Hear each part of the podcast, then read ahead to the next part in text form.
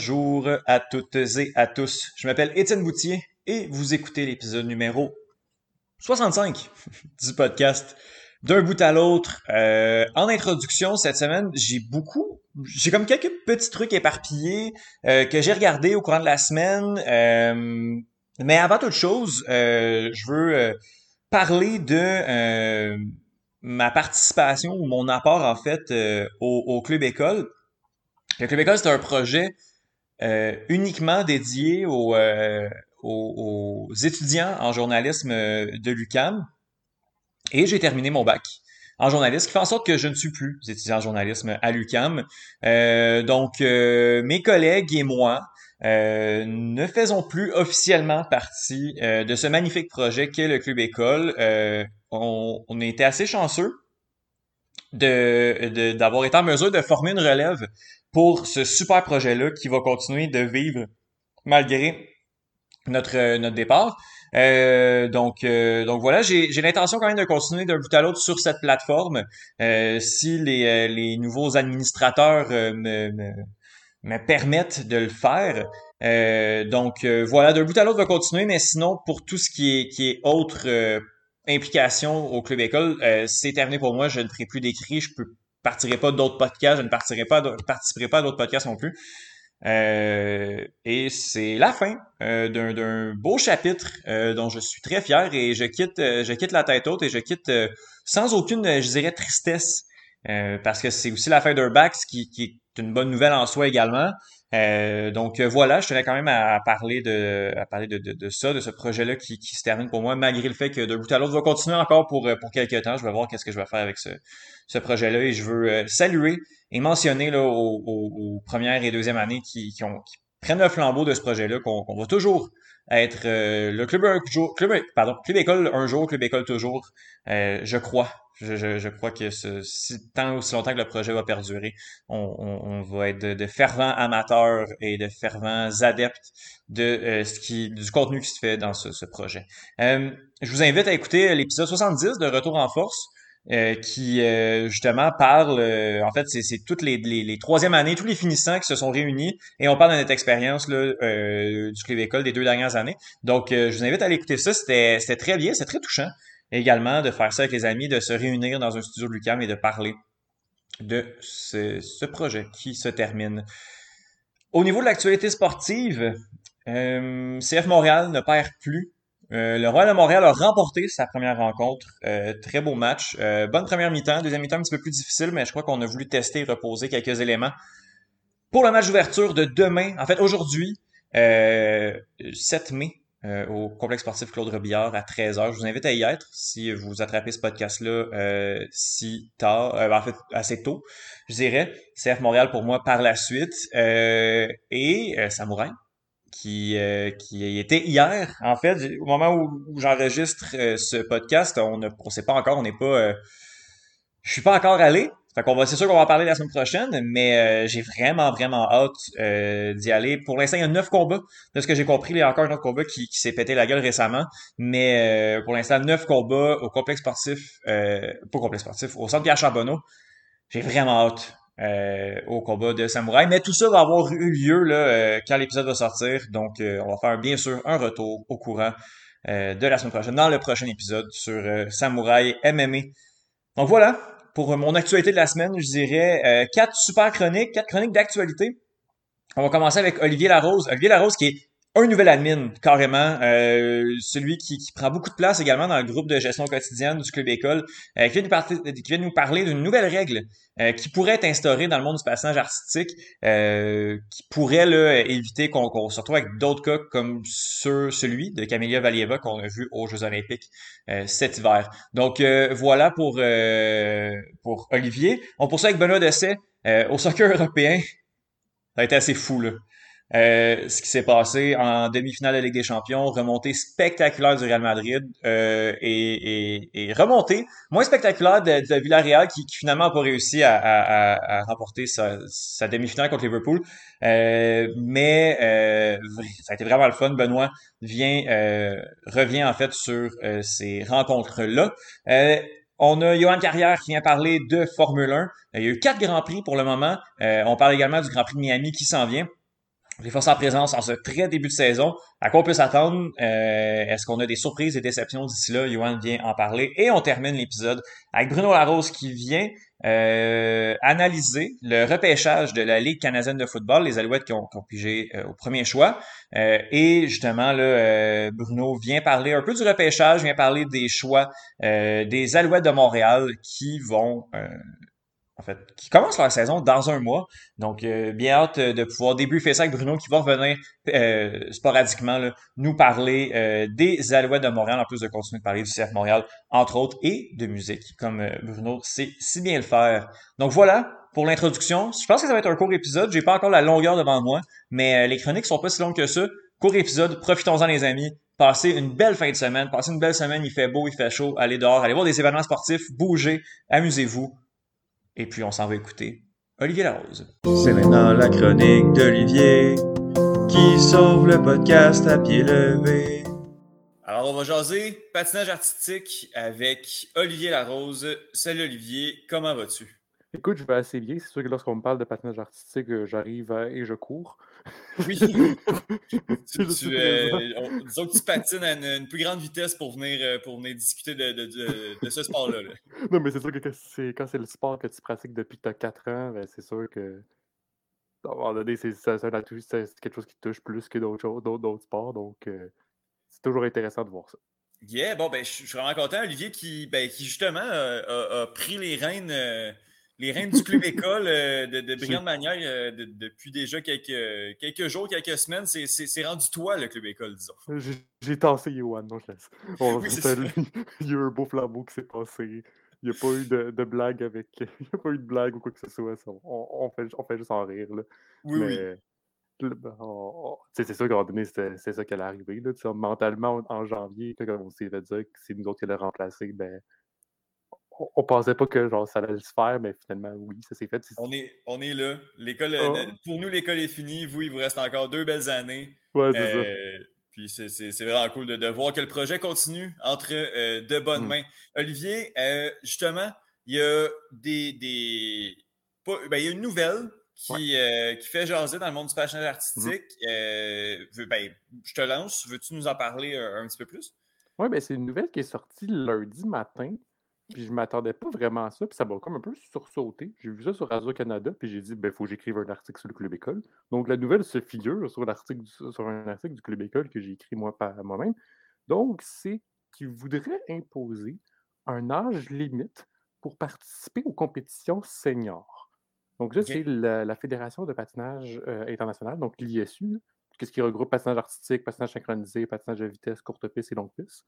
Mais là, c'est juste ici, en, juste en patinage artistique. Parce que c'est quatre entités différentes. C'est comme l'ATP et la WTA.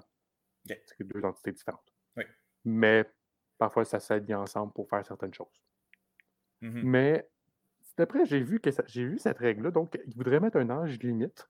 Donc là, c'est des propositions. C'est une proposition qui a été faite, puis ça va être discuté dans un congrès qui va avoir lieu en juin en Thaïlande pour savoir si ça va passer, si ça passe ou non, cette, cette règle-là. Donc, à partir de l'année prochaine, l'âge limite pour tous les, tous les patineurs seniors, donc dans toutes les catégories au complet, ça va être 15 ans. L'année suivante, ça va être 16 ans. Et à partir de 2024-2025, donc la saison 2024-2025, ça va être 17 ans. OK. Et ça va rester comme ça jusque pour le restant. OK. Parce que maintenant, il n'y a pas de limite d'âge. Quelqu'un de, 8 ans peut compétitionner avec quelqu'un de 22 si la personne a le niveau. C'est ça, mais c'est parce que c'est qu'est-ce qui est arrivé avec exactement qu'est-ce qui est arrivé avec Camélia Valieva. Mmh On se souvient, la jeune fille de 15 ans qui est arrivée aux Jeux Olympiques et elle fait, elle montre toutes ses prouesses qu'elle sont capables de faire, toutes les quadruples qu'elle est capable de faire. Et ensuite, on apprend qu'elle aurait raté un test de, de, dopage mmh en décembre dernier. Bon, là, il y a mmh d'autres problèmes qui ont, suivi. De un, pourquoi on apprend ça en février?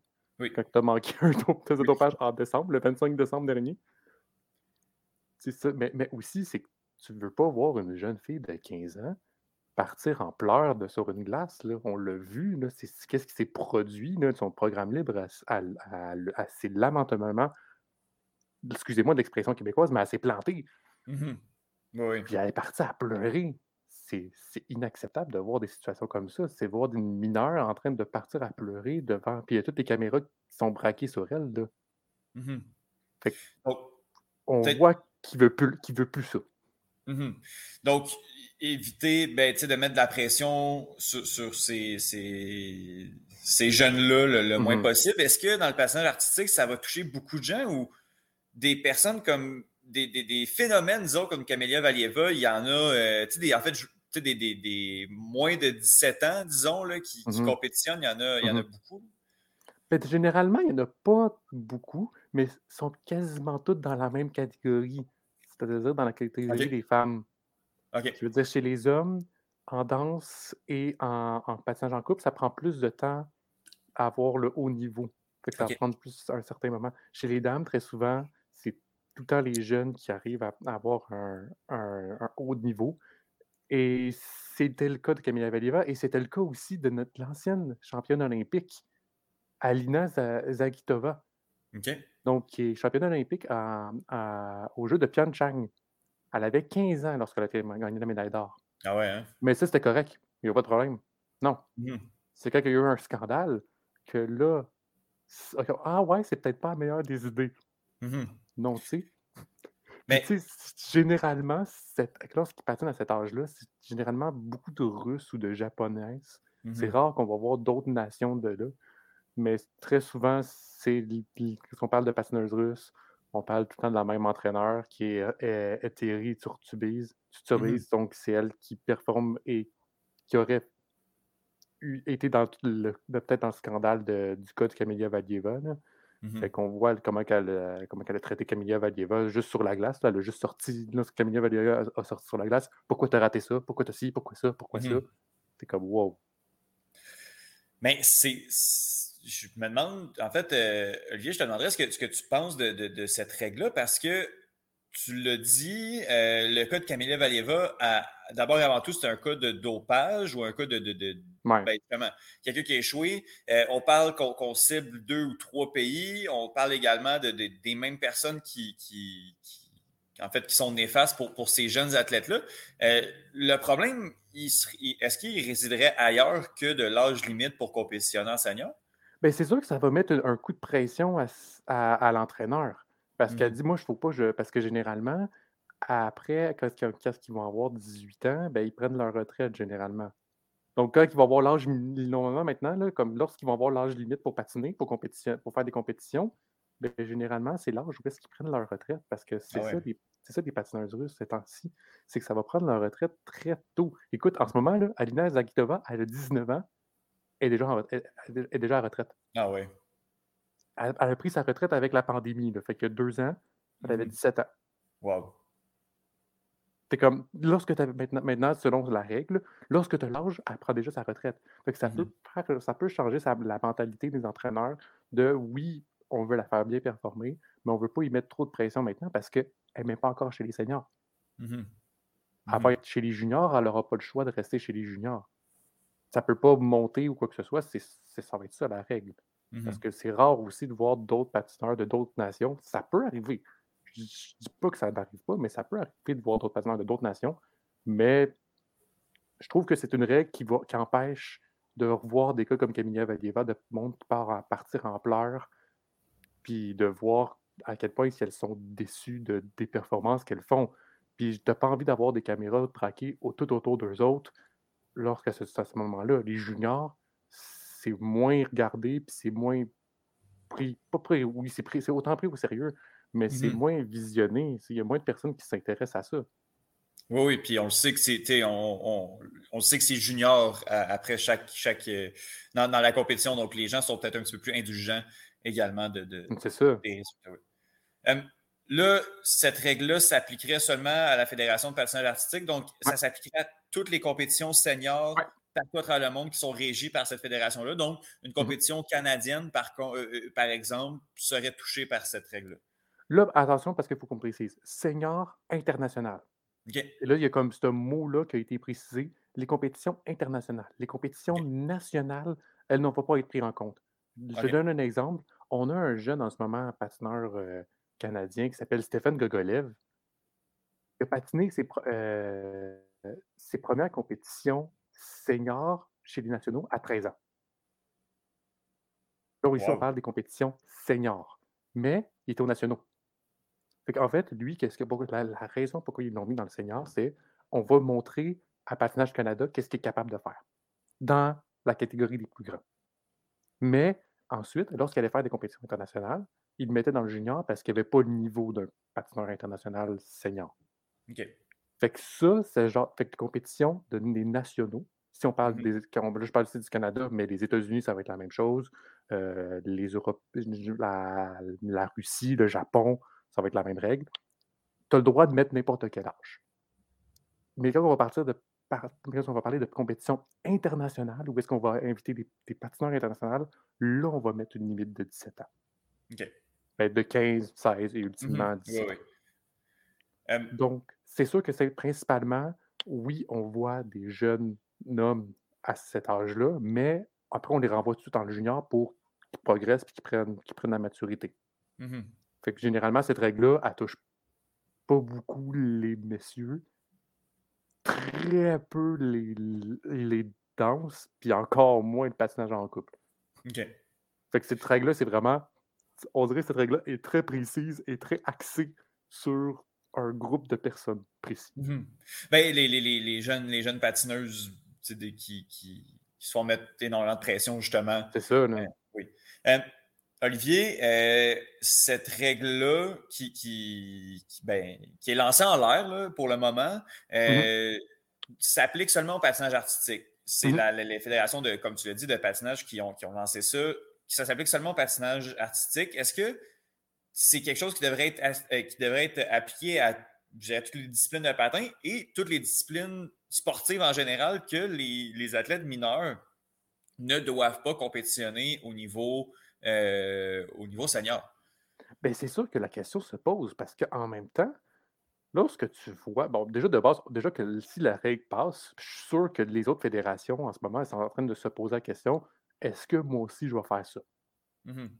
Parce que, en fait, qu'est-ce qu'ils vont voir C'est qu'ils vont regarder la situation de Camélia Valieva, de voir qu'elle partit en pleurs, puis ils vont se dire est-ce que moi j'ai envie de voir ça?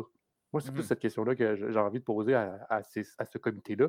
Est-ce que j'ai envie de voir ça, moi, dans mon sport? Moi, Mhm. sincèrement, de voir ça dans mon sport, ça me fait une honte. Puis ça me fait mal au cœur de voir ça.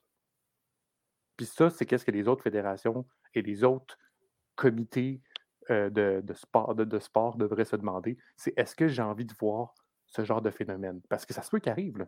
Mhm. On ne le sait pas. On- je dis c'est peut-être un cas précis, mais ça se peut que ça arrive. C'est sûr qu'en patinage artistique, chez les dames, c'était parfois plus fréquent de voir des jeunes patineuses per- performer à haut niveau. Mais n'empêche que n'importe qui peut avoir des, des hauts patineurs de à patiner à haut niveau.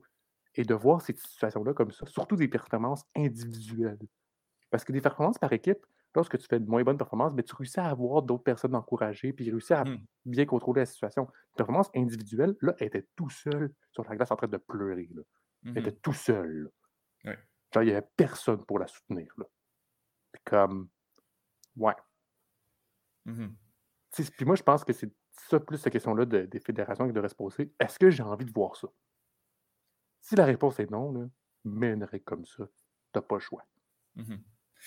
Ben, avant toute chose, on va finir par. oh, On va voir dans quelques semaines euh, si cette règle-là va être votée. Puis après Mhm. ça, j'imagine que ça va faire euh, cas de figure pour peut-être d'autres fédérations. Si jamais cette règle est votée, Ouais, c'est euh, ça. va faire cas de figure pour d'autres fédérations à voir là, si, si, si ça peut tenir la route là, à, à Mais- moyen et à long terme. Aussi, qu'est-ce que j'ai trouvé assez drôle, euh, mon cher Étienne, c'est c'est qui qui a proposé cette règle-là? Mhm. Oui. Je sais Oui. pas si tu l'as vu, c'est la Fédération norvégienne de patinage qui a proposé hein? cette, cette règle-là. Ils l'ont l'affaire les Norvégiens. Euh, eux autres, sûrement- ils, lancent J'ai aucune idée pourquoi. a- J'ai même pas un, j'ai même pas un autre de, de passeur norvégien dans la tête, là, juste pour te dire. Les Scandinaves, ils ont compris. Ils ont tout compris. Mais, mais sûrement qu'il y a eu comme un ralliement parce que peut-être qu'un un pays, parce que après c'est ma mère qui m'avait conté ça, puis je dis, je dis ouais, c'est vrai que tu as un bon point. Peut-être c'est un pays plus neutre, sous la barre d'un pays plus neutre qu'un pays américain, que les États-Unis ou le Canada qui passe ça. Peut-être ça a Ouais. plus d'importance, puis ça a plus de neutralité. Mhm. Ça montre que, genre, regardez, nous autres, on est neutres, puis c'est peut-être pas la meilleure des idées. Mhm. Est-ce que toi, selon toi, qui connais, qui, qui suit le monde euh, du, personnage artistique international, est-ce que c'est un milieu qui est, assez conservateur ou on, peut être ouvert? Tu sais, ton, feeling face à, la décision du mois de juin, est-ce que, que tu penses qu'on va aller de l'avant avec cette règle-là? Sincèrement, je ne sais pas. genre, je ne sais pas comment me sentir. J'imagine qu'on est. On a vu ça progresser, puis on essaie de montrer une nouvelle image du personnage artistique on l'a vu sous plusieurs formes, puis on l'a vu aussi avec les nouveaux règlements qui vont être apportés en danse. Je ne vais mmh pas partir dans les détails parce que c'est assez complexe. Ils sont assez complexes, puis moi-même, je suis comme, OK, pourquoi pas? Mmh fait que moi, j'aimerais bien que la. Ben, moi, je pense bien que la règle va passer, mais après, peut-être que je vais me tromper, puis que la règle passe pas du tout, puis ça, ça passe pas, mais c'est sûr que les, le, Conseil n'a pas envie de voir une situation similaire comme Camilla Valieva et était du côté de ne pas la faire compétitionner, de ne pas mmh la faire participer aux compétitions. Donc, j'imagine bien que la règle va passer. Olivier Larose, on va suivre ça euh, au cours des prochaines semaines avec le, congrès euh, de, Thaïlande euh, en, juin prochain. Est-ce qu'il y a des, grosses compétitions de passages artistiques présentement ou on est dans une hmm. saison assez morte? La saison est terminée. En ce moment, on fait plus du spectacle. donc, faire une petite tournée. Il y a Stars Are Nice qui fait ah, leur, petite tournée au Canada. Je sais qu'ils sont allés à Ottawa hier. C'est non mercredi qu'ils ont été à Ottawa. Ils font leur petite tournée autour du Canada et autour des États-Unis. Donc, c'est avec plusieurs patineurs canadiens, américains et du monde entier qui font leur spectacle. C'est juste une tournée. On va reprendre la saison plus en nous. Est-ce que Stars on Ice, est-ce que c'est des, patineurs olympiques? Est-ce que c'est des, gens qu'on connaît bien? Oui, c'est des patineurs olympiques. Parfois, il y a ah aussi, des, il y a parfois aussi des, petits, des petits, ce qu'on appelle des showmen, des patineurs de spectacle. Comme on a, comme, mettons, Elage Baldé, le patineur québécois qui fait des backflips à, n'en plus finir. Wow. Puis c'est assez impressionnant à voir. Il y a un compte TikTok aussi avec ses, performances, avec, ses musiques. Non, non, c'est vraiment original comme qu'est-ce qu'il fait, même si je ne suis pas grand fan de TikTok et que je n'écoute pas TikTok, mais je l'écoute sur Instagram. ça... fait la... le, contenu, euh, le contenu s'y retrouve quand même. c'est ça. Ah ben c'est cool, je savais pas que justement là, il y avait des, des espèces de tournées, puis ben ceux qui les, les, fans peuvent venir voir leurs athlètes favoris. Euh. Ben, il, y avait eu une tournée lorsque les, euh, le Canada avait gagné l'or dans l'événement par équipe aux Jeux Olympiques. En fait, tout le monde avait pas, pas, mal pris toute leur retraite en même temps. Fait qu'il avait fait une tournée d'adieu, comme le Canada Tour, je pense en anglais. Puis il avait passé à, il avait passé à Laval, je me souviens. Puis il a fait un petit peu le tour euh, du Canada au complet. Là. Fait qu'on avait Tessa, Tessa Virtue, Scott Meyer, euh, Megan Duhamel avec Eric Radford, Patrick Chan, j'en passe. OK, très cool. Ben, comme le Canada, les, les, les femmes au, soccer ont fait un peu au cours de avec leur Canada Tour. Ils sont venus au Stade Saputo notamment là, ouais. euh, célébrer leur médaille, médaille olympique. Oui, c'est ça. Puis c'est un petit peu ce qu'ils ont fait. On veut une petite tournée pour. Ben, en même temps, c'est une tournée d'adieu. Mm-hmm. La majorité d'entre eux. Oui, oui, à ce moment-là, la, retraite, la retraite est arrivée. Euh. Oui, c'est ça, de la majorité des patineurs. C'est pourquoi mm-hmm. est-ce qu'on a eu une révolution complète. Oui. Très peu de médailles cette année. Euh, on est en, reconstruction et en progression. Euh, La rose ah, dans 4 ans. artistique. Dans 4 ans, check ça. Ça va, être, ça va être pas pire. Hein? Ouais. Super. Olivier Laroche, je te remercie beaucoup. On suit, on suit ce dossier-là avec intérêt. On se reparle bientôt. Salut. Là.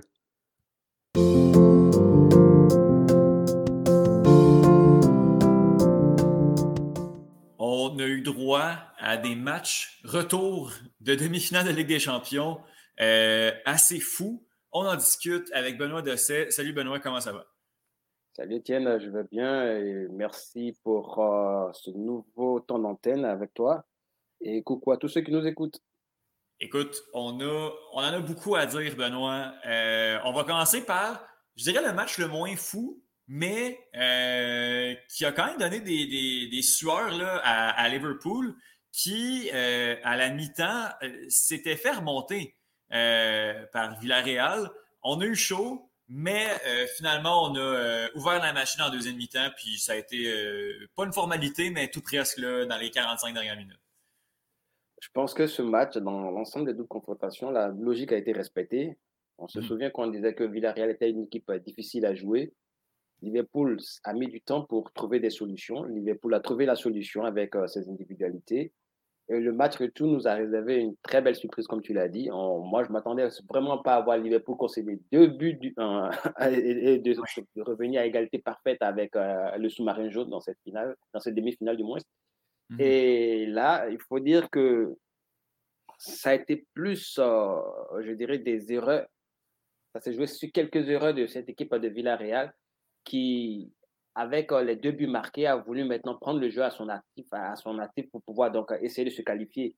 On sait que cette équipe-là, je le disais souvent, a une euh, solidité défensive. Elle est bien regroupée dans son schéma de 4-4-2. Emery et ses joueurs respectent à, à merveille ce, système-là. Ils ont des, joueurs de, de devoir qui, sont prêts à aller au sacrifice au charbon pour euh, que l'adversaire n'arrive pas à vraiment trouver des solutions. Et là, ça a fonctionné. Et euh, contre le coup du jeu, j'ai envie de dire, parce qu'on ne s'attendait pas à ce qu'il marque assez tôt dans, dans cette, rencontre-là, qui donc a permis les a permis de se libérer un tout petit peu. Ça a été peut-être aussi ça le, piège dans, cette demi-finale-là, parce que le fait qu'ils aient remonté l'handicap de deux buts avant la mi-temps les a permis d'aller chercher Liverpool et ça a permis, je dirais, aux joueurs de, de, Klopp de, trouver la faille dans cette défense-là. Et l'un des piliers de cette équipe-là, qui est Etienne Capou, qui, on le sait, quand euh, l'équipe veut jouer donc, euh, sur une solidité défensive avec euh, les, deux rideaux bloc bas, qui des fois se retrouve en position de libéraux pour aider les, défenseurs. On l'a vu, ce dernier là été encore plus haut lors, lors, lors de, la seconde phase de cette rencontre-là. Et ça, ça pêché, ça, ça un peu, je dirais, ça a été l'élément faible de, de, de, cette équipe-là. Et finalement, on a vu Capo qui a, dû quitter la, la, rencontre avec deux cartons parce que un peu trop généreux dans l'effort. Et pour moi, je dirais que Liverpool mérite sa, sa, sa, sa finale parce qu'on l'avait dit statistiquement, c'était l'équipe qui partait favorite. Et au, regard de son histoire dans cette, dans cette compétition également, Villarreal n'a pas rougi parce que, pour le rappeler, c'est seulement sa deuxième demi-finale dans, dans, dans l'histoire de la, de la Coupe aux Grandes Oreilles. Donc, euh, on ne les attendait pas du tout là-bas. Ils ont réussi à déjouer plusieurs pronostics, éliminer des cadres, des équipes qu'on voyait déjà même aller chercher ce trophée-là, dont je ne citer que le Bayern de Munich. Donc, pour moi, c'est une, campagne réussie. Maintenant, reste à savoir ce que Liverpool fera dans, dans la suite de la compétition. Il faut dire que c'est une équipe qui a été vainqueur de cette compétition-là il y a deux saisons. Mhm. Donc, euh, elle voudrait donc euh, renouer avec euh, ce, ce, ce passé-là récent. Et ma foi, je pense que ça annonce une belle finale en perspective à Paris. Écoute, oui, parce que, écoute, en, fait, on, connaissait déjà l'identité euh, de. Ben, en fait, on savait déjà que Liverpool s'en allait en finale. On dirait que les deux affiches étaient, allaient être complètement incroyables. Que ce soit Manchester City, euh, un, choc au, sommet de l'Angleterre qui se transporte au sommet de l'Europe. Euh, mais, et, ben, ou sinon, en fait, on avait le Real Madrid, une, une redite de la finale de 2018. Finale, je dirais, controversée, qui a marqué les esprits depuis, déjà, depuis déjà quelques années. Écoute, moi, je, suivais cette rencontre-là euh, de mon ordinateur. Je regardais Real Madrid-Manchester City. Ça semblait plier pour, euh, les Citizens qui, euh, bon, à, l'arrivée aux arrêts de jeu, menaient par deux buts. Je répète, par deux buts. Et le Real Madrid a, a fait ce que seul le Real Madrid peut faire, j'imagine amorcer la remontée et l'emporter contre les hommes de Pep Guardiola. C'est complètement fou ce qui s'est passé. On a souvent tendance à dire que le football est irrationnel. Et le Real, je pense, qui a poussé cette euh, irrationalité-là à son summum dans cette mm. campagne de la Ligue des Champions. Tout le temps donné pour mort et cette équipe-là arrive à renaître de ses cendres. Je ne dirais pas que c'est un phénix, mais ça a tout l'air. Et comme tu l'as dit, avec ce but de Real, Marez a intervenu à la 73e minute et on le précise, on, était en train d'entrer dans les arrêts de jeu de cette euh, demi-finale-là, donc il était difficile d'imaginer qui sorti. Dans l'ensemble des deux confrontations, c'est même, en fait, euh, la logique est complètement, la, rationalité a complètement disparu dans l'ensemble des deux confrontations parce que City, je le disais avant cette demi-finale-là, est une équipe qui avait une solidité défensive, et Guardiola ne se laissait plus aller dans, dans ses essais de, de, tactique. Il avait une, tactique qu'il mettait en application pour pouvoir aller cette saison chercher ce trophée-là qui lui échappe et qui l'échappe lui particulièrement. Donc, le Real de Madrid, au match aller, nous offre un spectacle complètement dingue. Les deux équipes nous offrent un spectacle complètement dingue. Un score inattendu de 4-3 en faveur des Citizens. Hmm. City qui, au match retour, arrive à avoir deux buts d'avance et qui, en l'espace de quelques secondes, j'ai envie de dire une trentaine de secondes, voire deux minutes maximum, perd le match.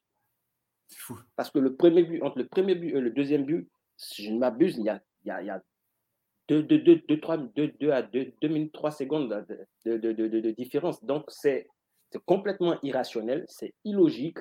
Et dans cette double confrontation, je pense qu'il y a une statistique qui devait tomber, soit que, comme on appelle ça, le Real confirme sa mauvaise passe quand elle perd les matchs à aller des demi-finales. Il restait sur une 8, 8 éliminations en, quand il perd des matchs à aller. Ah oui. Ou soit qu'il confirme, oui, ou soit qu'il confirme euh, le fait que quand ils battent le tenant du titre, ils vont jusqu'en finale et ils ont tendance à vouloir remporter cette compétition-là.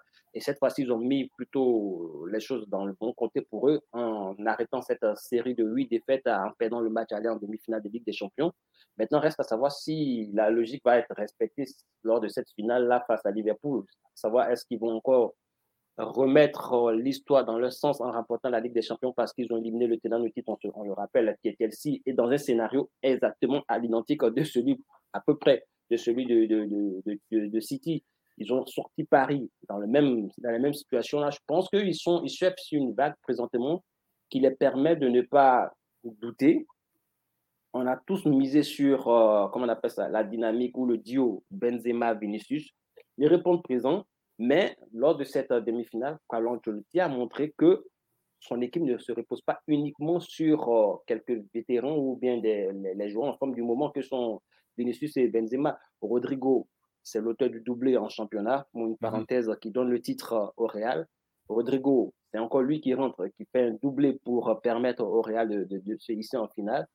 On a vu, comme on appelle ça, Carlo Ancelotti sorti les, les, tauliers de cette équipe-là. Il a complètement changé son milieu, son milieu de terrain. C'est ce milieu-là qui pense le jeu du Real Madrid. On parle de Modric, on parle de Casemiro, on parle de Kroos. Ce sont mhm. des, des, hommes qui pèsent à, à moyenne quatre Ligues des Champions qui ont un vécu pas possible dans cette compétition-là. On les sort, on les remplace par des jeunes qui ont faim, à l'image de, de Kamavinga, un jeune homme de 19 ans qui arrive, qui fait l'avant-dernière passe, qui fait un match propre. Il a été ovationné par le Benabeu, ça avait tout dit. Ce gamin a pour lui l'avenir et je pense que lui, Rodrigo et Vinicius, pour ne citer que les trois, représente, on va dire, le présent et le futur du Real Madrid. C'est déjà énorme. Les trois, il n'y a pas personne à 22 ans dans cette équipe, non, pas dans ce mm. trio-là. Donc, c'est déjà quelque chose de bon pour euh, la suite. Il faut aussi souligner que le Real a joué sans Alaba et donc il pourrait les récupérer pour la finale.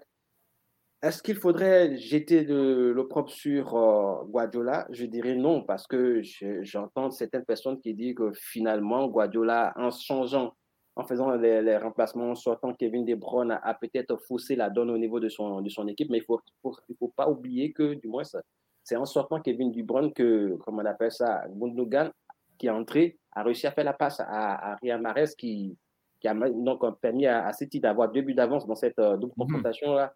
Donc, je pense que ici, Guardiola plus joué de la malchance que toute autre chose. Il ne perd pratiquement jamais à Benabeu. C'est seulement sa deuxième défaite en tant que coach à ah ce stade-là. Et la deuxième, et les deux fois, c'est avec Ancelotti. C'est peut-être Ancelotti, la bête noire de, Guardiola au Benabeu. Reste à voir. Est-ce que Guardiola est peut-être aussi en train d'être subi par la malchance parce que c'est sa neuvième demi-finale en Ligue des Champions et il a hmm. perdu six déjà? C'est beaucoup pour un entraîneur de ce, de ce calibre-là depuis qu'il a quitté euh, Barcelone, on le voit toujours comme favori. Les équipes qui l'entraînent, on les voit toujours comme favoris de la compétition. Il y a toujours un grain de sable qui vient se glisser dans l'huile et dans, dans, le moteur qui fait que ça ne pompe pas, la machine ne pompe pas. Et pour moi, je dirais que cette saison, je voyais clairement une finale anglo-anglaise hmm. où on ne saurait jamais défini qui allait être le favori parce que c'est deux équipes qui se tiennent à presque rien. Et je pense que ça aussi là le, charme du football, de voir que le Real Madrid arrive à déjouer depuis le début de la saison les pronostics. Personne ne les voyait dans le dernier carré de la Ligue des Champions. Moi, le premier. Personne ne les voyait champions d'Espagne. De, de, Moi, le premier. Ils ont réussi donc à, déjouer tout ça et je pense que c'est à leur honneur. C'est, comme le dirait Ancelotti, le club vit sur euh, un historique assez riche je pense que également cet historique-là agit peut-être inconsciemment, sur euh, les adversaires, qui, surtout dans la phase éliminatoire directe de cette Ligue des Champions, où on les a vu renverser le PSG alors que personne ne le voyait et qu'ils ont rédécidé avec, euh, euh, comment on appelle ça, Chelsea. Je pense que ça aussi, ça peut-être ce côté psychologique-là a légèrement influé sur la, suite du match face à, City. Il ne faut pas oublier que beaucoup d'hommes ont été surpris, dont Messi, qui a déjà tout connu lui, mhm. qui, après le troisième but, s'est demandé si c'était une blague. Donc, allez-y comprendre. Allez-y comprendre, on ne voyait clairement pas le Real ressorti de, de, indemne et victorieux de, de ce match-là. Et pour moi, la finale qui arrive à Paris, je pense que ça sera une très belle finale. Ça sera la neuvième confrontation, si je ne me trompe pas dans mes statistiques, entre ces deux équipes. Et ça annonce quelque chose de bien. Ça va être intéressant. Euh, on se rappelle 2018, les bourdes de, de, Carius. On se rappelle de, de Sergio Ramos qui, qui, qui disloque l'épaule de, Mohamed Salah juste avant la Coupe du Monde. Euh, et, victoire finalement du, du, Real Madrid. Je trouve ça particulier parce que euh, j'ai l'impression, tu, tu, il, y a, deux, il y a deux éléments que je trouve intéressants dans cette finale-là. J'ai l'impression qu'on a un Real Madrid qui est complètement différent de l'édition de, 2018, alors que le Liverpool euh, est somme toute semblable. Euh, Jurgen Klopp est encore avec l'équipe. avec quelques détails près, on a quand même le même effectif. Ce qui pourrait jouer contre Liverpool, par contre, c'est qu'on est encore au nez à nez avec Manchester City pour la course à la Premier League. On va faire la finale des FA Cup également, alors que du côté du Real Madrid, on est, euh, déjà champion d'Espagne et la Copa del Rey euh, a déjà été jouée et, en fait, le, Real ne figurait pas dans la finale. Donc, ça va être. Est-ce que tu penses que Liverpool peut laisser des plumes euh, d'ici le 28 mai, avant ce match de finale de Ligue des Champions? Oui, ben, tu as, parlé de, la Première Ligue, mais il n'y a pas que ça. Liverpool est sur une lancée pour un quadruplé historique. Donc, mm-hmm. je pense qu'ils ont une fin de session qui sera âprement disputée. Et clairement, clairement, moi, je pense que ça va avoir son, son pesant dans cette finale-là. Si Jürgen Klopp arrive vraiment à utiliser, comme il fait souvent, c'est la rotation, pas qu'il puisse toujours dans l'énergie de ses, on va dire, ses habituels titulaires, parce que c'est la fin de saison, c'est le sprint final, et si on ne veut pas Patifani, il faudrait peut-être vraiment faire tourner l'effectif. Le Real, moi, j'imagine que Ancelotti plus rien à gagner au niveau de, de la Liga, donc il peut se permettre de faire reposer beaucoup de ses joueurs, de, les éviter des éventuelles blessures. Euh, je pense que le seul enjeu ici, ça sera pour euh, Karim Benzema de poursuivre sur sa lancée pour se donner encore plus de chances d'être ballon d'or à titre individuel. Mais je ne pense pas que Ancelotti va vouloir utiliser ce dernier-là 90 minutes à chaque rencontre de la Liga, alors que c'est tout à fait une autre son de cloche au niveau de, de, de Liverpool. Il faudrait tout fait pour pouvoir passer devant City en première ligue. Il n'y a qu'un point entre les deux équipes. Et reste à savoir quelle sera la réaction de, Citizen dans, dans, la suite de la compétition. Est-ce que cette élimination en demi-finale face au Real de Madrid ne va pas leur saper le moral, de sorte qu'ils vont aussi perdre pied en première ligue Et tout ça, ça, ça, rentre dans la balance. Et tout ça aussi, ça des paramètres que peut prendre en compte le club. J'imagine un seul instant que City fasse un ou pas, ce dernier, et que lui, dans la foulée, arrive à, gagner le match dans la première ligue, j'imagine qu'il ne va pas vouloir laisser, donc, euh, si tu reprends, revenir devant et qu'il va vouloir utiliser tous ces éléments forts jusqu'à la fin de, la, de, de, ce championnat. Et ça, c'est quelque chose qui pourrait, à mon avis, jouer sur, euh, on va dire, la fraîcheur physique de, ces joueurs pour cette finale-là. Ça aussi peut être un handicap en ce sens que, comme je le dis, on n'est pas loin d'une blessure dans, en fin de saison. Les joueurs ont accumulé beaucoup de, de, physique, d'énergie, du moins durant toute la saison. Même s'il a, comme on appelle ça, une attaque qui crache un peu, il y a, ils sont le trio, le trio qui se caracole au niveau des meilleurs buteurs en, en, championnat. Ils font partie des meilleurs, les meilleurs passeurs. Ils sont encore plusieurs joueurs de Liverpool là-dedans. Je pense que ça va se jouer en fait sur ça, ce détail-là. Comment est-ce que le club va gérer tous ces enjeux qu'il y a au niveau domestique avant donc cette, cette finale-là? Il ne faut, pas, il faut pas oublier, tu l'as dit, il y a un contentieux entre Mané, et, du moins Salah, et, et le Real de Madrid ah qui, qui, a souhaité immédiatement après la qualification pour la finale retrouver le Real de Madrid en finale pour, pour le rejouer. Ça a aussi une histoire, un clin d'œil encore à l'histoire, il faut le dire, parce que la première fois que les deux équipes se sont rencontrées, c'était en 81, c'était déjà à Paris, c'était mm. en finale de la Ligue des Champions. Ah et c'était une victoire de, Liverpool sur un score étriqué de 1-0. Est-ce que l'histoire va se répéter? Tout cela, tout cela qui va tourner encore dans la tête. Est-ce que Moussala, qui a été élu meilleur joueur de la Première Ligue, va vouloir se reposer? Il va demander à Klopp de moins l'utiliser parce que clairement, il est dans un état d'esprit revanchard pour la Ligue des Champions Ou est-ce que son envie de vraiment affoler les statistiques va le pousser encore à aller, aller comment on appelle ça, grignoter des, temps de jeu en, Première Ligue? Tout ça est à mettre en compte dans, dans la balance. Et pour moi, ça va vraiment se jouer sur ça. Plus du côté de, de Liverpool que du côté de Real. Il faudra que Klopp arrive à faire comprendre à ses cadres que s'il veut gagner la Ligue des Champions, il doit jouer peut-être moins de minutes en première ligue, surtout si le score est à l'avantage de, de, Liverpool dans les différentes confrontations du championnat. Écoute, 28 mai, euh, le samedi 28 mai à 15h, on a une finale, euh, une très très belle affiche euh, que, j'ai très hâte de, voir.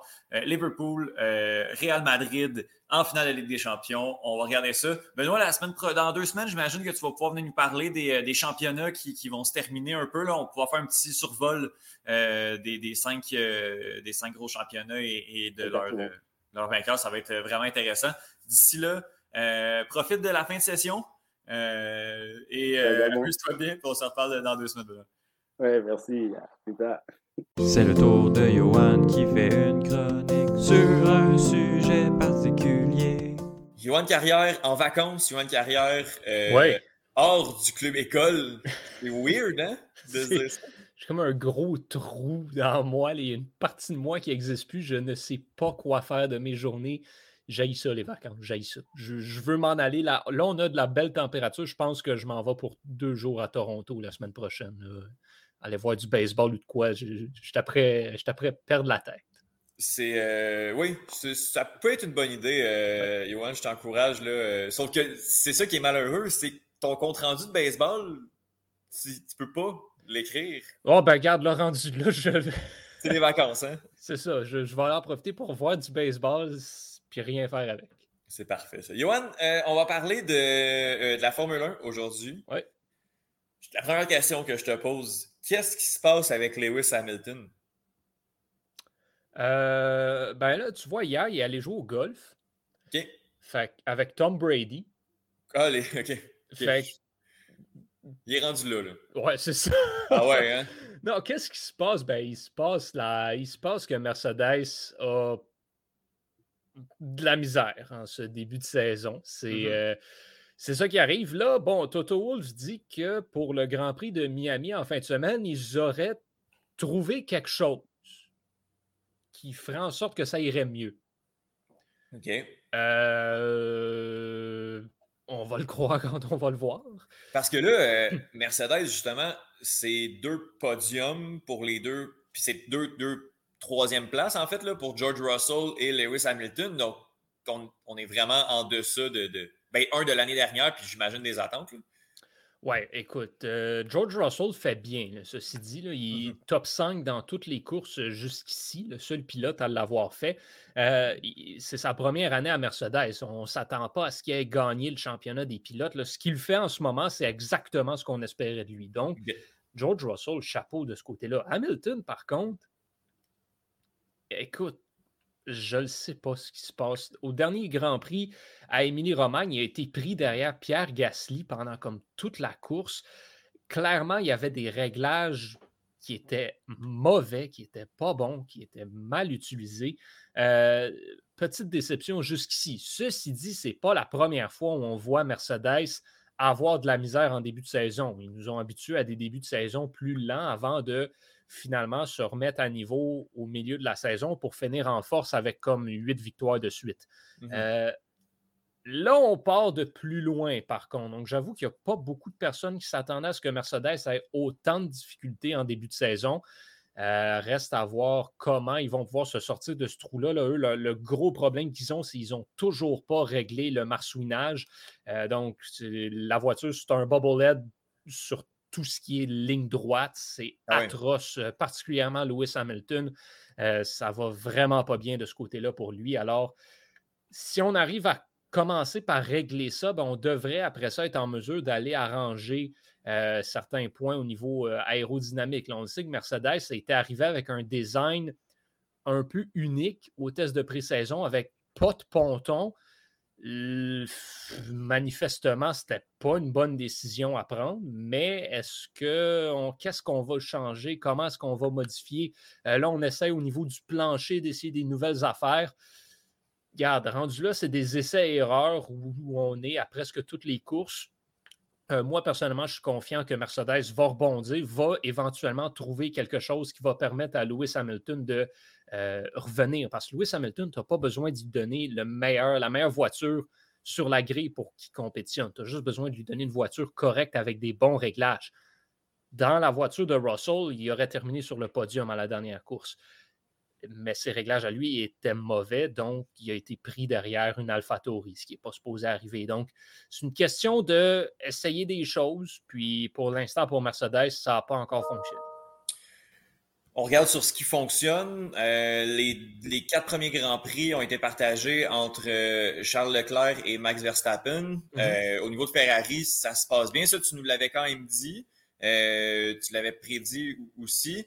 Euh, tout va sur des roulettes sans mauvais jeu de mots.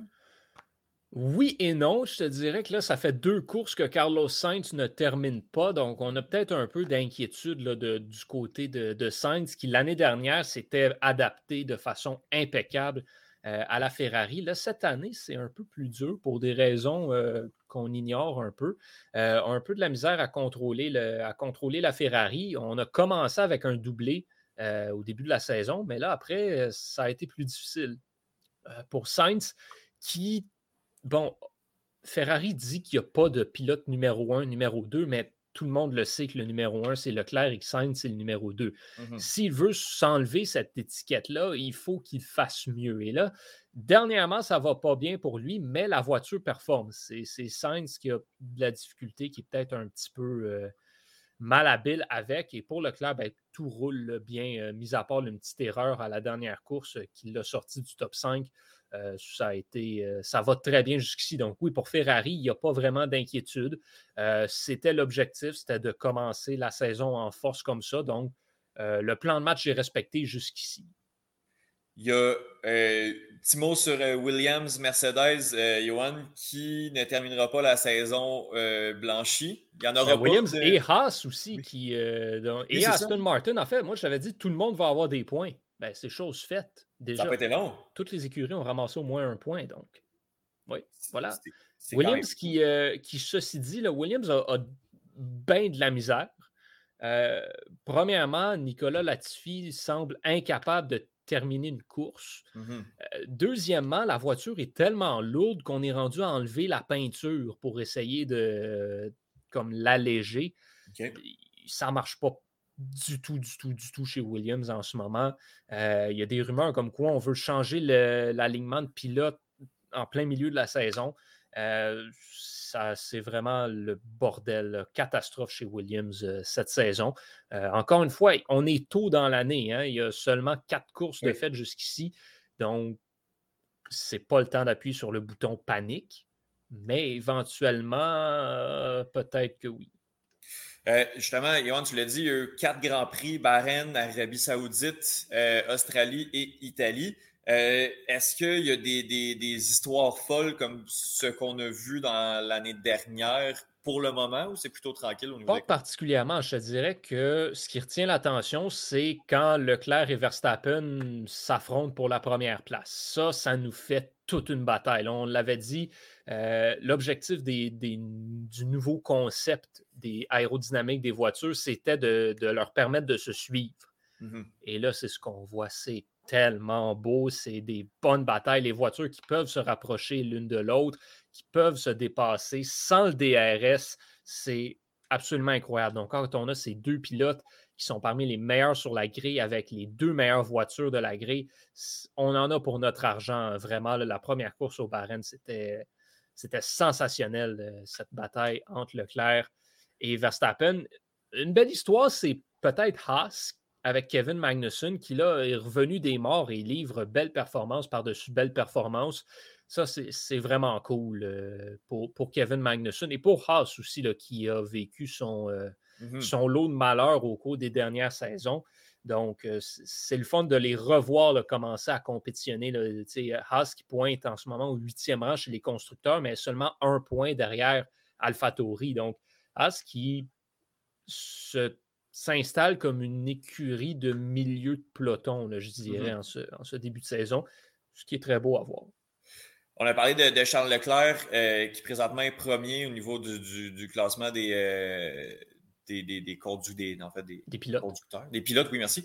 Euh, Max Verstappen, deux premières positions, puis deux résultats décevants, même pas terminé la course. C'est quand même, en fait, Max Verstappen, cette saison, a gagné toutes les courses qu'il a terminées. Ah, voilà. c'est pas compliqué. Quand il traverse la ligne d'arrivée sur le dernier tour, c'est en première position. Il a gagné, euh, il a gagné la deuxième. Il a gagné en fait les. Euh, ouais, il a gagné la deuxième et la quatrième course. Puis il a gagné la course sprint aussi qu'il y avait euh, à Imola au dernier Grand Prix. Donc, il a techniquement trois victoires en cinq courses, puis les deux autres, il ne les a pas terminées. Donc, mhm. il est là le problème, Max Verstappen, c'est que Red Bull a un peu à la surprise, une excellente voiture. Moi, je m'attendais à ce que ce soit plus difficile en début de saison. Euh, mais non, ça va très, très, très bien. Le moteur est incroyable sur les lignes droites particulièrement. Donc, la Red Bull est là. Et Sergio Perez nous le démontre aussi. Là. Il livre des très, très belles performances. Un doublé pour Red Bull d'ailleurs euh, à Émilie-Romagne. Mais euh, le problème, c'est que Red Bull finit une course sur deux. Fait que là, c'est un peu ça la question. C'est est-ce qu'on a une voiture qui est assez durable, sur laquelle on, peut compter? Est-ce que ça va arriver plus souvent?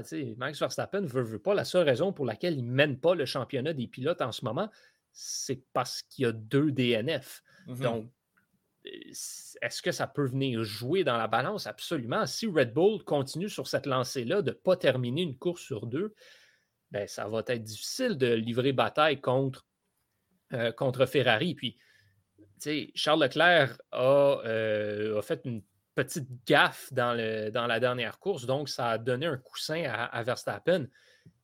Mais Leclerc va continuer d'être là. Mm-hmm. Ce ne serait pas surprenant qu'on voit Max Verstappen et Charles Leclerc sur le podium de comme 80% des courses cette saison. C'est ça ce à quoi on s'attend. Mais il faut que Red Bull trouve le moyen de arriver à finir la course à chaque fois parce que là, c'est des petites erreurs, des petits bris techniques de rien du tout qui causent un résultat inacceptable. Euh, chez Red Bull, on ne parle pas de. Max Verstappen, quand il n'a pas terminé ses deux courses, c'est pas parce qu'il est entré en collision avec quelqu'un qui a perdu contrôle de sa voiture et qu'il l'a mis dans le mur. Il y a juste eu un bris mécanique qui a fait qu'il a dû arrêter. Mm-hmm. C'est ça le problème. C'est qu'est-ce qui se passe dans le garage chez Red Bull? Qu'est-ce qui se passe dans cette monoplace-là qui fait qu'elle n'a pas pu terminer deux courses sur quatre? Petit lot d'inquiétude, je te dirais, euh, jusqu'ici. Mais ce qu'on sait, c'est que quand on est capable de finir la course, on a un podium. Et également celle de, Sergio Perez qui n'a qui, euh, pas terminé la première course euh, non plus. Là, donc, problème ici. Euh, Johan, si on regarde vers le championnat des constructeurs, justement, 124 points Ferrari, 113 points Red Bull. derrière le, faux départ, disons, de, de, Mercedes les mène au troisième rang, 77 points. Est-ce qu'on peut euh, aspirer à une course à trois. Est-ce que McLaren peut également venir tirer son épingle du jeu ou? Ben, moi, je te dirais que oui. McLaren peut, peut venir jouer les troubles fêtes dans ce top 3-là. Ferrari, Red Bull, Mercedes, logiquement, ça devrait être notre top 3 dans l'ordre ou dans le désordre. Mm-hmm. McLaren pourrait venir brouiller les cartes. tu parles de faux départ de Mercedes. Ben, McLaren, c'est l'exemple parfait d'un faux départ. À Bahreïn, mm-hmm. ça a été atroce, les deux pilotes qui ont fini dans le fond de la grille. Euh, mais là, ça commence à se racheter de plus en plus. Lando Norris qui a terminé sur le podium euh, lors de la dernière course aussi. Mmh Écoute, McLaren semble tranquillement, pas vite, remonter les échelons. Est-ce qu'on va être en mesure de garder ça? Est-ce qu'on peut continuer sur cette lancée? On va l'espérer, on va leur souhaiter. Euh, je pense quand même que McLaren va terminer quatrième au championnat des constructeurs, mais pourrait, oui, à long terme, venir jouer les troubles fêtes, mais il ne faut pas commencer à prendre du retard. Il y a déjà un petit retard euh, sur, euh, sur Mercedes. Il ne faut pas laisser Mercedes partir en avant avec cette avance-là. Daniel Ricciardo, qui a connu ses ennuis euh, lors euh, des, depuis le début de la saison aussi. lui, s'il peut enchaîner des bons résultats, ça aiderait Norris à ne pas avoir à transporter McLaren sur son dos essentiellement. Johan, la semaine prochaine, en fait, en fin de semaine, va avoir lieu le Grand Prix de Miami. Est-ce qu'il y a des particularités? Ça, c'est-tu, ils font-tu dans la grosse guitare?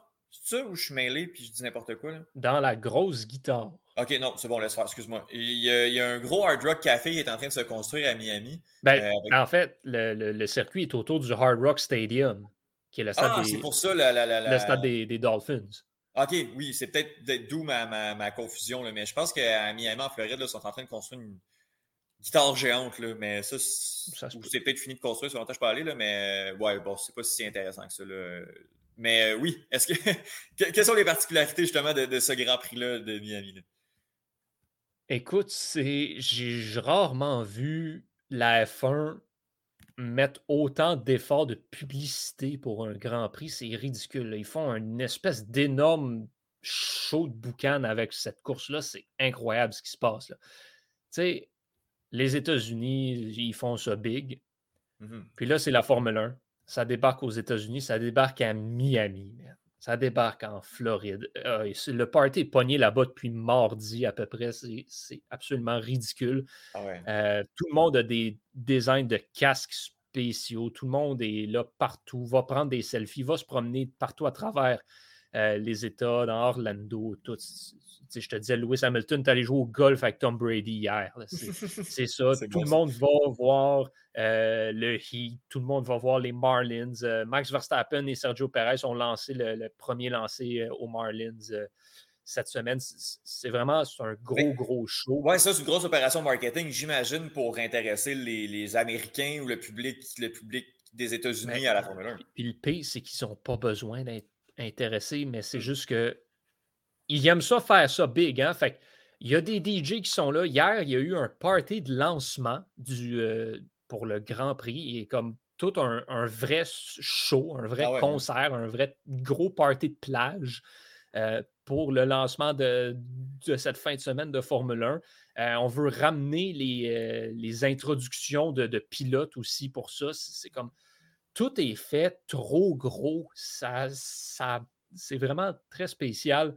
Euh, ce qui se passe euh, avec cette course-là pour un circuit qui euh, a son lot de questions. Mmh franchement, le, circuit de, ce Grand Prix de Miami, qui est un circuit temporaire, mais qui est construit comme un vrai circuit. Comme, il a l'air du circuit Gilles Villeneuve, d'un circuit permanent, mais il est juste là pour la course. c'est assez spécial. le, design est intéressant. Euh, il y a une espèce d'immense ligne droite pour finir le. Pour finir le, dans le dernier secteur, mais c'est super étroit. C'est. Puis tout cet enchaînement là, du, virage 14, 15, 16 juste avant, c'est également hyper étroit. Fait ce qui est supposé être quelque chose d'assez intéressant va probablement se ramasser à être juste une queue de voiture là où ça va jouer de, façon plus intéressante, c'est dans cette espèce d'enchaînement, mettons 6, 7, 8.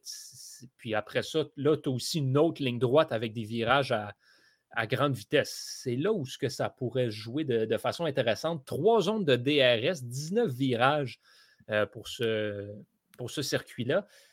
Honnêtement, je ne sais pas qu'est-ce que ça va donner je ne sais vraiment pas si on va avoir un bon spectacle euh, sur la piste. Je l'espère parce qu'au prix que les billets se vendent pour cet événement-là, euh, je peux te dire que si on a un Monaco euh, prise 2, il y en a qui la trouveront pas drôle.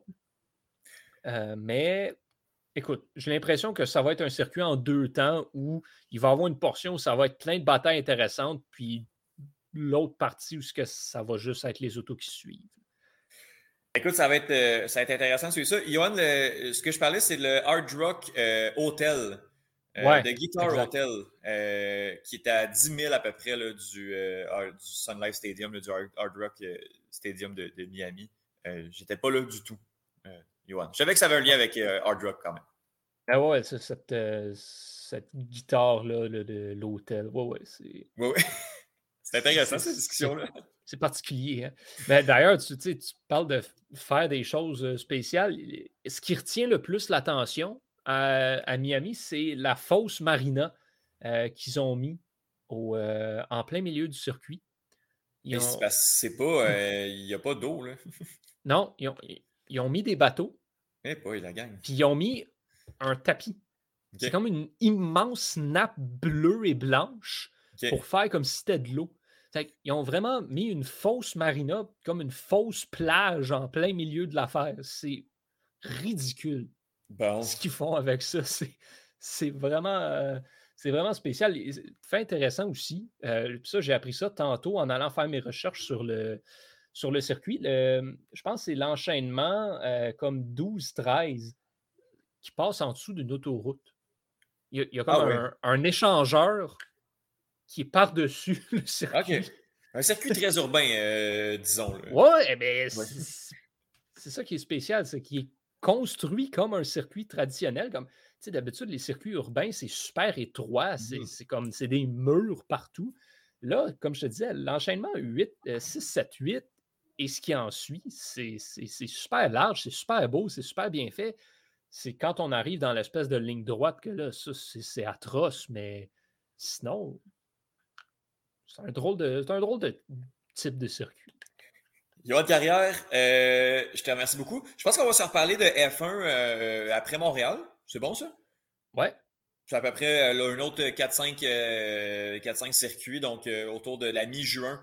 On va pouvoir se, se- se parler de l'effervescence F1 qui revient euh, à nos portes à Montréal. Très, très, très hâte de voir ça. As-tu déjà été faire un tour euh, euh, comme sur Crescent pendant la F1?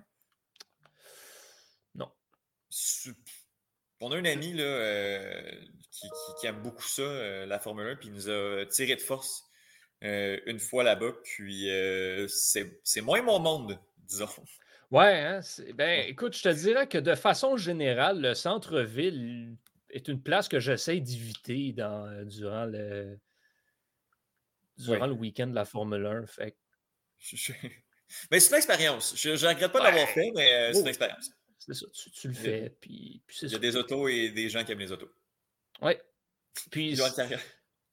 Évite, évite le éviter le tunnel Ville-Marie aussi. Ça, ça, c'est un conseil Oui, oui, personnel. oui, là. oui. Durant la fin de semaine de la Formule 1, essayez de ne pas passer là. Il y a quelqu'un qui va vous foncer dedans. Ouais, ben c'est ça. Là, c'est, ouais.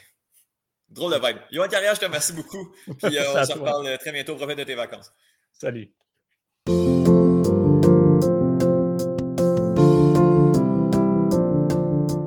On est au mois de mai, puis on peut se lancer dans euh, le début, disons, euh, de la saison de la Ligue canadienne de football avec Bruno Larose. Salut Bruno, comment vas-tu? Euh, je vais très bien, Étienne, et toi? Moi, ça... oui, oui. Enchaînons.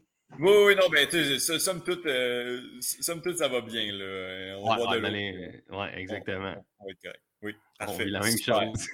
Numéro un. Euh, parlons de euh, justement du repêchage qui a eu lieu cette semaine. Là.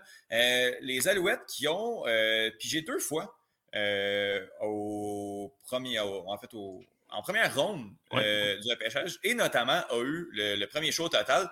Euh, Bruno, en premier lieu, veux-tu expliquer ce qui s'est passé pour que euh, les Alouettes qui pigeaient pas premier euh, en tout ont réussi à aller chercher ce choix? Oui, mais en fait, euh, les, les Alouettes, en début de journée, ont annoncé qu'ils avaient fait un échange avec euh, les Elks d'Edmonton euh, Oui, pour aller chercher le, le- le premier choix total au repêchage. Puis cet échange-là là, envoyait le, premier choix des Alouettes, donc le quatrième au total. Il y avait le chemin inverse. Et si je ne m'abuse, c'était également Cameron Lawson qui est un. euh, euh, non, c'est pas vrai. C'est les, les- les droits d'un joueur de ligne offensive qui vient de- d'Edmonton. donc, euh, probablement qu'Edmonton savait que. Là, présentement, je pense qu'il est dans les camps de la NFL, etc. Mais quand un gars part de la NFL, s'il veut revenir, il va souvent revenir à la maison. Donc, Mhm. je pense que du côté d'Edmonton, on était comme, hey, c'est correct, ça nous intéresse, puis ce joueur-là nous intéresse pour le futur. Fait que c'est vraiment un échange, mettons, pour Edmonton pour le futur. Pour les Alouettes, par exemple, c'est euh, un échange qui va, euh, dès, dès la saison prochaine, aura certainement un impact parce que avec euh, le premier choix total, les Alouettes, on est, est allé chercher Tyrell Richards, qui est un euh, secondaire de Ok. 6 pieds 4, 236 livres, euh, mais très, très athlétique. Euh, il joue pour l'Université Syracuse aux États-Unis. Donc, c'est un, c'est un gars, là, de, je ne me trompe pas, qui vient de, de l'Ontario, mais je, en tout cas, je, je peux tromper peut-être. Mais c'est c'est le genre de gars où, au combine, euh, il, a pris des répétitions en tant que joueur de ligne défensive, secondaire, mais également comme euh, secondaire, pas secondaire, mais demi-coin, euh, maraudeur. Donc, toutes les positions, malgré sa, sa corpulence un peu plus grande. euh, Mhm. il, a, il- il- il a fait des tests dans toutes les positions de la, de, du- de la défensive, en fait. Donc, euh, c'est une euh, belle grosse bébite, un gars vraiment athlétique, de physique. Euh, c'est un gars qui a été sur l'équipe d'étoiles euh, de la conférence dans laquelle Syracuse joue au niveau des unités spéciales. Donc, euh, ce qui est vraiment intéressant parce que peut-être peut qu'il va l'être et qu'il va avoir un impact immédiat avec les Alouettes, mais peut-être que son impact pour la première année sera sur les unités spéciales. Souvent, on voit ça, des gars qui sont repêchés et qui ont beaucoup de temps de jeu sur les unités spéciales. Si Mhm. le gars était déjà un joueur étoile de sa conférence sur les unités spéciales, c'est un méga plus. Donc, euh, c'est un joueur super intéressant. Puis, je pense que pour avoir entendu Danny Machocha, il voulait vraiment avoir ce Ben, gars-là oui. euh, Tyrell Richards. Donc, euh, le, ben, le fait de, de faire un échange, c'est un bon indicatif. Là. Mais on, je pense pas que du côté des Alouettes, on va se tromper avec ce gars-là. Euh, euh, c'est un très, très bon choix.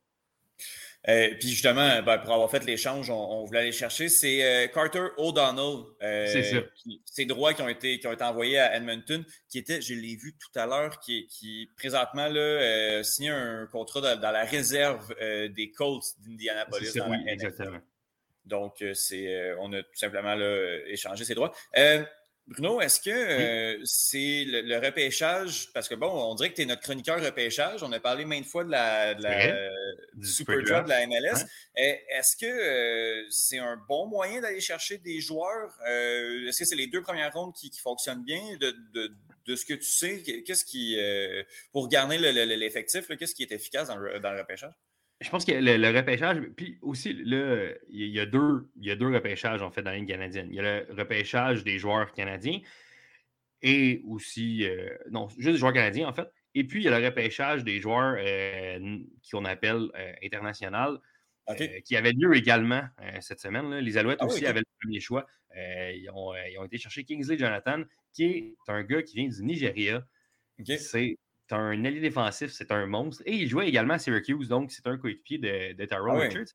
Cool. Mais euh, pour ce qui est du, du- du- du repêchage en tant que tel des joueurs canadiens, c'est pour aller chercher le talent canadien puis d'aller chercher des joueurs qui vont aider pour les ratios. Parce qu'on sait que à la Ligue canadienne, il y a des ratios, ça prend tant de Canadiens qui sont partants euh, au, au total, tant en attaque qu'en défense. Donc, ça prend absolument un bon, beaucoup de talent canadien. Donc, c'est avec ce draft-là, avec ce repêchage-là, qu'on est capable d'aller chercher beaucoup de talents euh, locaux. Puis aussi, euh, souvent sur les unités spéciales, il va y avoir beaucoup de joueurs canadiens qui vont être là. Donc, c'est des gars qui viennent, qui sont issus du repêchage, qui vont aller faire les grosses minutes là. Euh, il y en a des spécialistes là, qui sont des spécialistes des unités spéciales qui passent par les universités canadiennes, qui sont des joueurs canadiens, puis qui sont repêchés à travers ce repêchage-là. Mhm. Puis, il y, a- il y a des gars qui vont être repêchés en quatrième ronde, en cinquième ronde, qui vont avoir aussi beaucoup de succès. Euh, c'est sûr que les choix de première ronde, deuxième ronde, souvent, c'est des bons choix, mais des fois, euh, l'année passée, je ne me trompe pas, les Alouettes, avaient, le premier choix au repêchage, c'était Pierre-Olivier Lestage, Mhm. qui est présentement avec les Seahawks, les Seahawks de Seattle. Donc, Ouais, ouais. on a quand même décidé de le repêcher parce qu'on sait que ce gars-là, si éventuellement il décide de revenir dans la Ligue canadienne, il va vouloir venir à Montréal. Puis on sait que c'est un gars hyper talentueux. Euh, c'est un gros bonhomme et il est quand même assez mobile pour un joueur de ligne offensive, donc il est super intéressant. Mais il est, il est sous contrat dans la NFL, donc on sait qu'il ne viendra pas.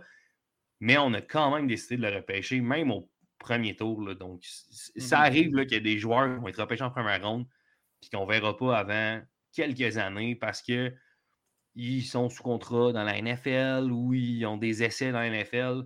D'ailleurs, le, le premier choix du, du, euh, du repêchage là, global qui appelle là, Kingsley Jonathan, lui a déjà une entente avec les Bills de Buffalo. Donc, c'est le premier joueur repêché au total, mais a déjà une entente avec les Mhm. Bills. Donc, pour les Alouettes, on était conscients, c'est le premier choix au total, mais ce gars-là, si éventuellement ça ne fonctionne pas avec les Bills, ben, il va venir à Montréal, puis ça, ça serait un gros, gros plus. Fait que, Mhm. je pense que euh, ce repêchage-là, il y a aussi des, euh, il y a des moments où les équipes vont prendre des chances parce qu'ils sont ils veulent protéger. Tu sais, Laurent, Laurent Duvernay-Tardif a été repêché dans la Ligue canadienne. Je ne me souviens plus par qui, mais il a été repêché alors que tout le monde savait qu'il allait jouer dans la NFL. Donc, il y a des joueurs Ouais. comme ça qu'on va, on va prendre des chances avec ces joueurs-là. Euh, plus récemment, les Alouettes avaient repêché Marc-Antoine Decoy il y a deux ans. Encore là, première ou deuxième ronde. Mais il y avait, il, y avait eu un, euh, un- essai, en fait. Il savait déjà qu'il y avait un essai avec les Packers de Green Bay.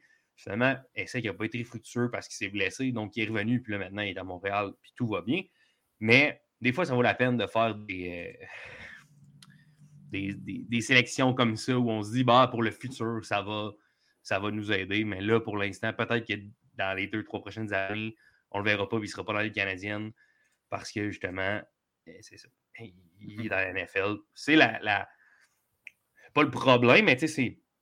La Ligue canadienne étant une ligue inférieure à la NFL. Ouais, ouais, les joueurs veulent aller jouer à la NFL, donc la Ligue canadienne repêche les gars quand même parce qu'ils veulent avoir les droits sur ces joueurs-là. Joueurs-là. Puis des fois, les droits, ça permet d'aller euh, aller chercher un choix de premier ronde. Mhm. donc, ça peut être intéressant. Oui, exact. Euh, Laurent Duvernay-Tardif, euh, c'est les euh, Stampeders de Calgary en 2014 qui ont jeté leur dévolu sur ce joueur-là. L'ont pris au- en 19e échelon, là, fait au Quand même, Troisième. troisième ronde. troisième ronde en sachant qu'il bon, il allait peut-être jouer justement pour, dans la Tu sais, NFL. on s'entend que si Laurent Duvernay-Tardif ne rejoue pas dans la NFL, euh, je pense pas qu'il va aller jouer à Calgary. là. Non, non. je pense que si, si- les Alouettes vont probablement faire un échange pour les droits, puis tu sais, après ça, Ah, alors, les droits d'un gars je qui veut que. pas. euh, Ouais, mais tu sais, en ce moment, il n'est pas sous contrat. Je pense pas qu'ils son plan non plus, c'est de jouer dans la Ligue canadienne. Ouais. Considérant qu'il y a comme un, un plan de carrière assez, assez bien euh, établi et pas pour intéressant. euh, son après-carrière à lui. là. non, c'est ça. Fait que, il pourrait arrêter de jouer puis ça serait correct aussi, mais ce genre de joueur-là, s'il a encore le désir de jouer, ben, je, je pense pas nécessairement que ce serait à Calgary qui aurait envie de jouer, mettons. Revenons au repêchage euh, Yes. euh, 2022, Bruno. là. Euh, bon, est-ce que ça veut dire d'abord que les frères Philippot. euh, non, c'est pas Philippot, c'est Phil Pot. Phil mon Pot, Dieu. ouais. Oui, ok. je, lisais un i que. Il y en a un trop. Oui.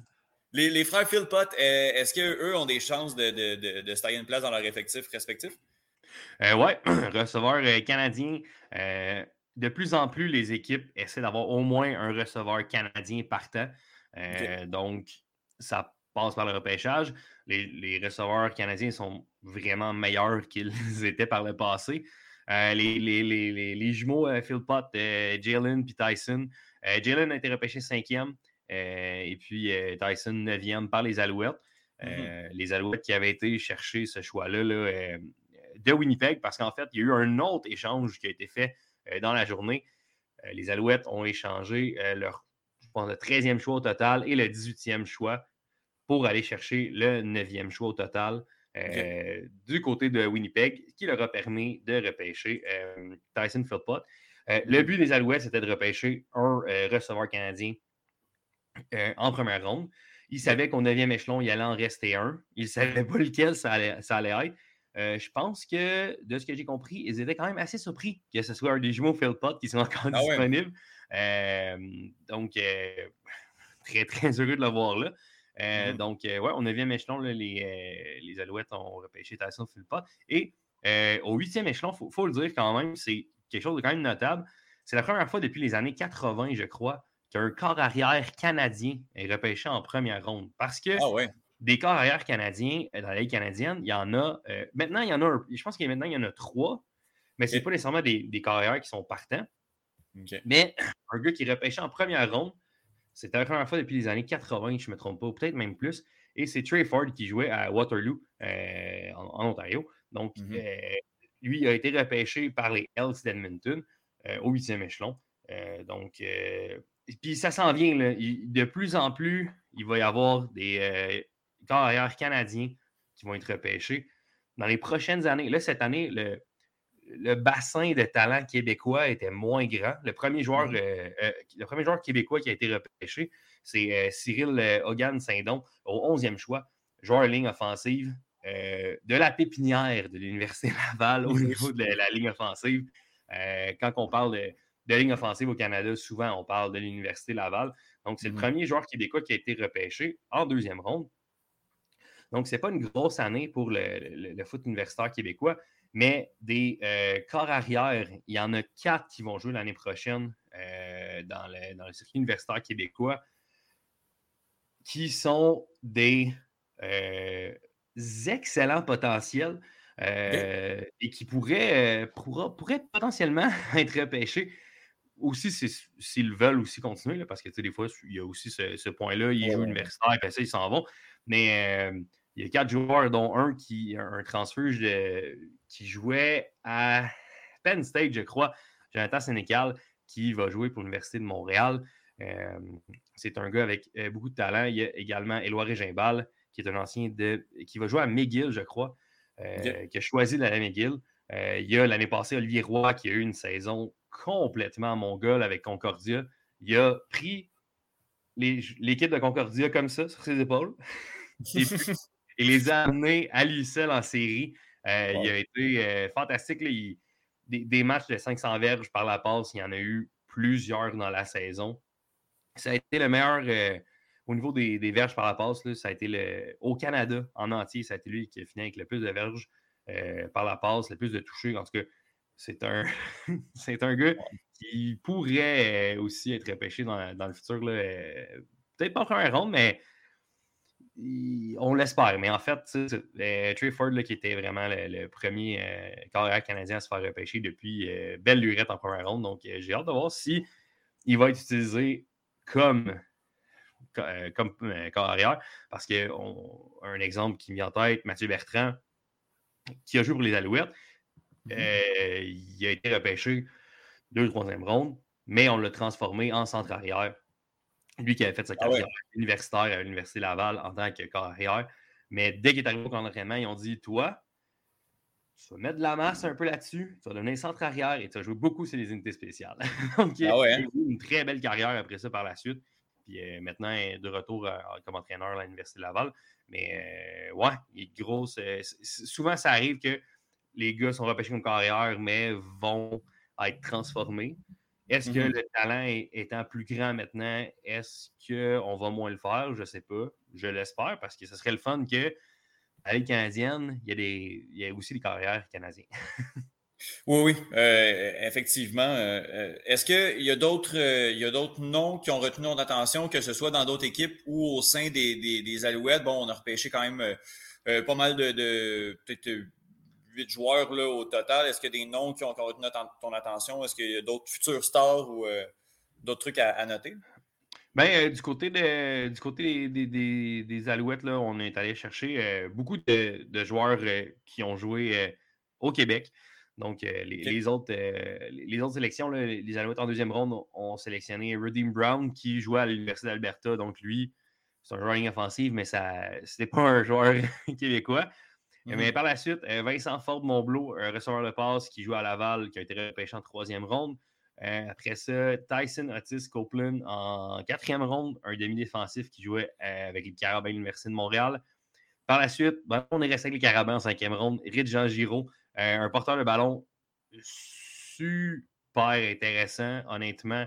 C'est un gars qui a beaucoup de qualité athlétique et très difficile à plaquer. Son centre de gravité, de gravité étant très bas. Donc, euh, ça pourrait être un, un, euh, un choix intéressant. Aussi, très bon sur les retours de beauté. Donc, ça, ça pourrait être une, une belle avenue.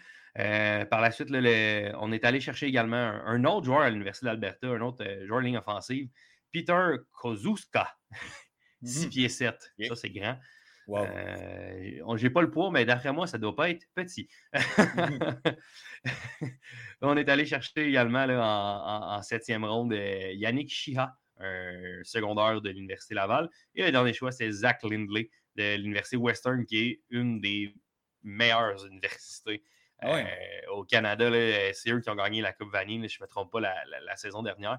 Donc, euh, c'est euh, beaucoup, de, beaucoup de choix intéressants, je pense, du côté des Alouettes. Puis, finalement, leur habitude d'aller chercher beaucoup de talents locaux. Euh, je pense que c'est cinq joueurs qui ont été repêchés, cinq joueurs québécois. Donc, ça, c'est toujours très intéressant. Ils vont sûrement se frayer une place sur les unités spéciales ou quelque chose comme ça. Mais ça va être facile après ça de faire venir des gens au stade avec beaucoup de talents québécois aussi. Ben ça, ça va être tout le temps pour pour la pub ou tout ça, c'est super facile d'aller chercher des gars comme ça qui aussi qui se promènent dans les écoles, qui se promènent dans les villes, etc. Donc, euh, c'est vraiment.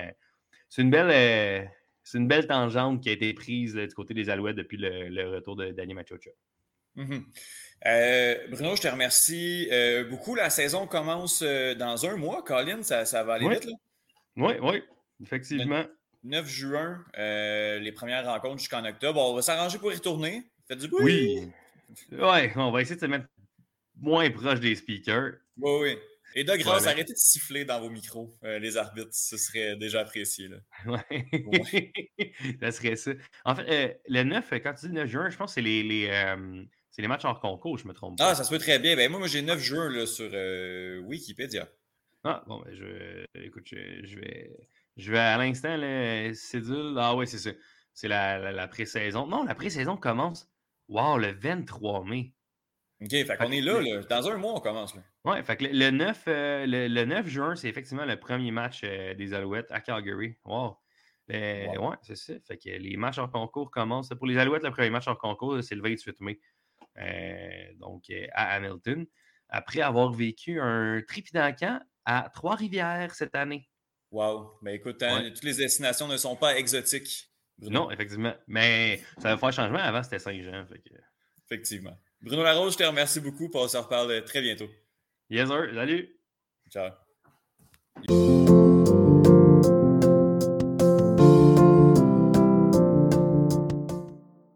Merci à Bruno, merci à Johan, ainsi qu'à Benoît et Olivier.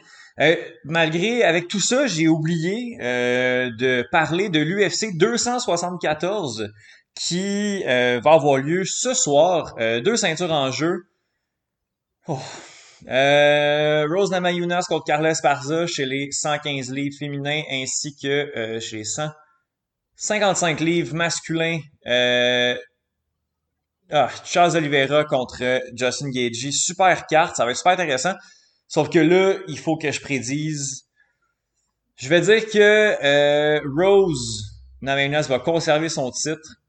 Puis là, on vient d'apprendre que euh, Charles Oliveira a eu de la difficulté avec sa pesée. Au moment où on se parle, on ne sait pas s'il a réussi à, aller chercher sa, en fait, à enlever son euh, 0.5 livres qui lui manque. Donc, je vais dire Justin Gagey qui risque d'être un petit peu plus fit qu'Oliveira. Euh, Justin Gagey qui est, bon pour combattre euh, essoufflé, qui est bon pour combattre fatigué. Euh, Oliveira qui a tendance des fois à, se fatiguer, puis là, ben, avec une coupe de poids qui, qui, s'est pas bien déroulée. J'aurais tendance à donner l'avantage, l'ascendant à Justin Gagey. J'ai l'impression qu'il va avoir un changement de ceinture sur cette carte et ce sera chez les 155 livres masculins. J'ai vraiment, vraiment, vraiment hâte de voir ça. La semaine prochaine, on va également parler de Samouraï. Euh, et euh, d'autres sujets. Donc, euh, quand même beaucoup d'arts martiaux mixtes sur, sur cet épisode de la semaine prochaine. Mais je vous garde la surprise, savoir qui va être là, qui va parler de quoi. Puis on se reparle la semaine prochaine. Ciao!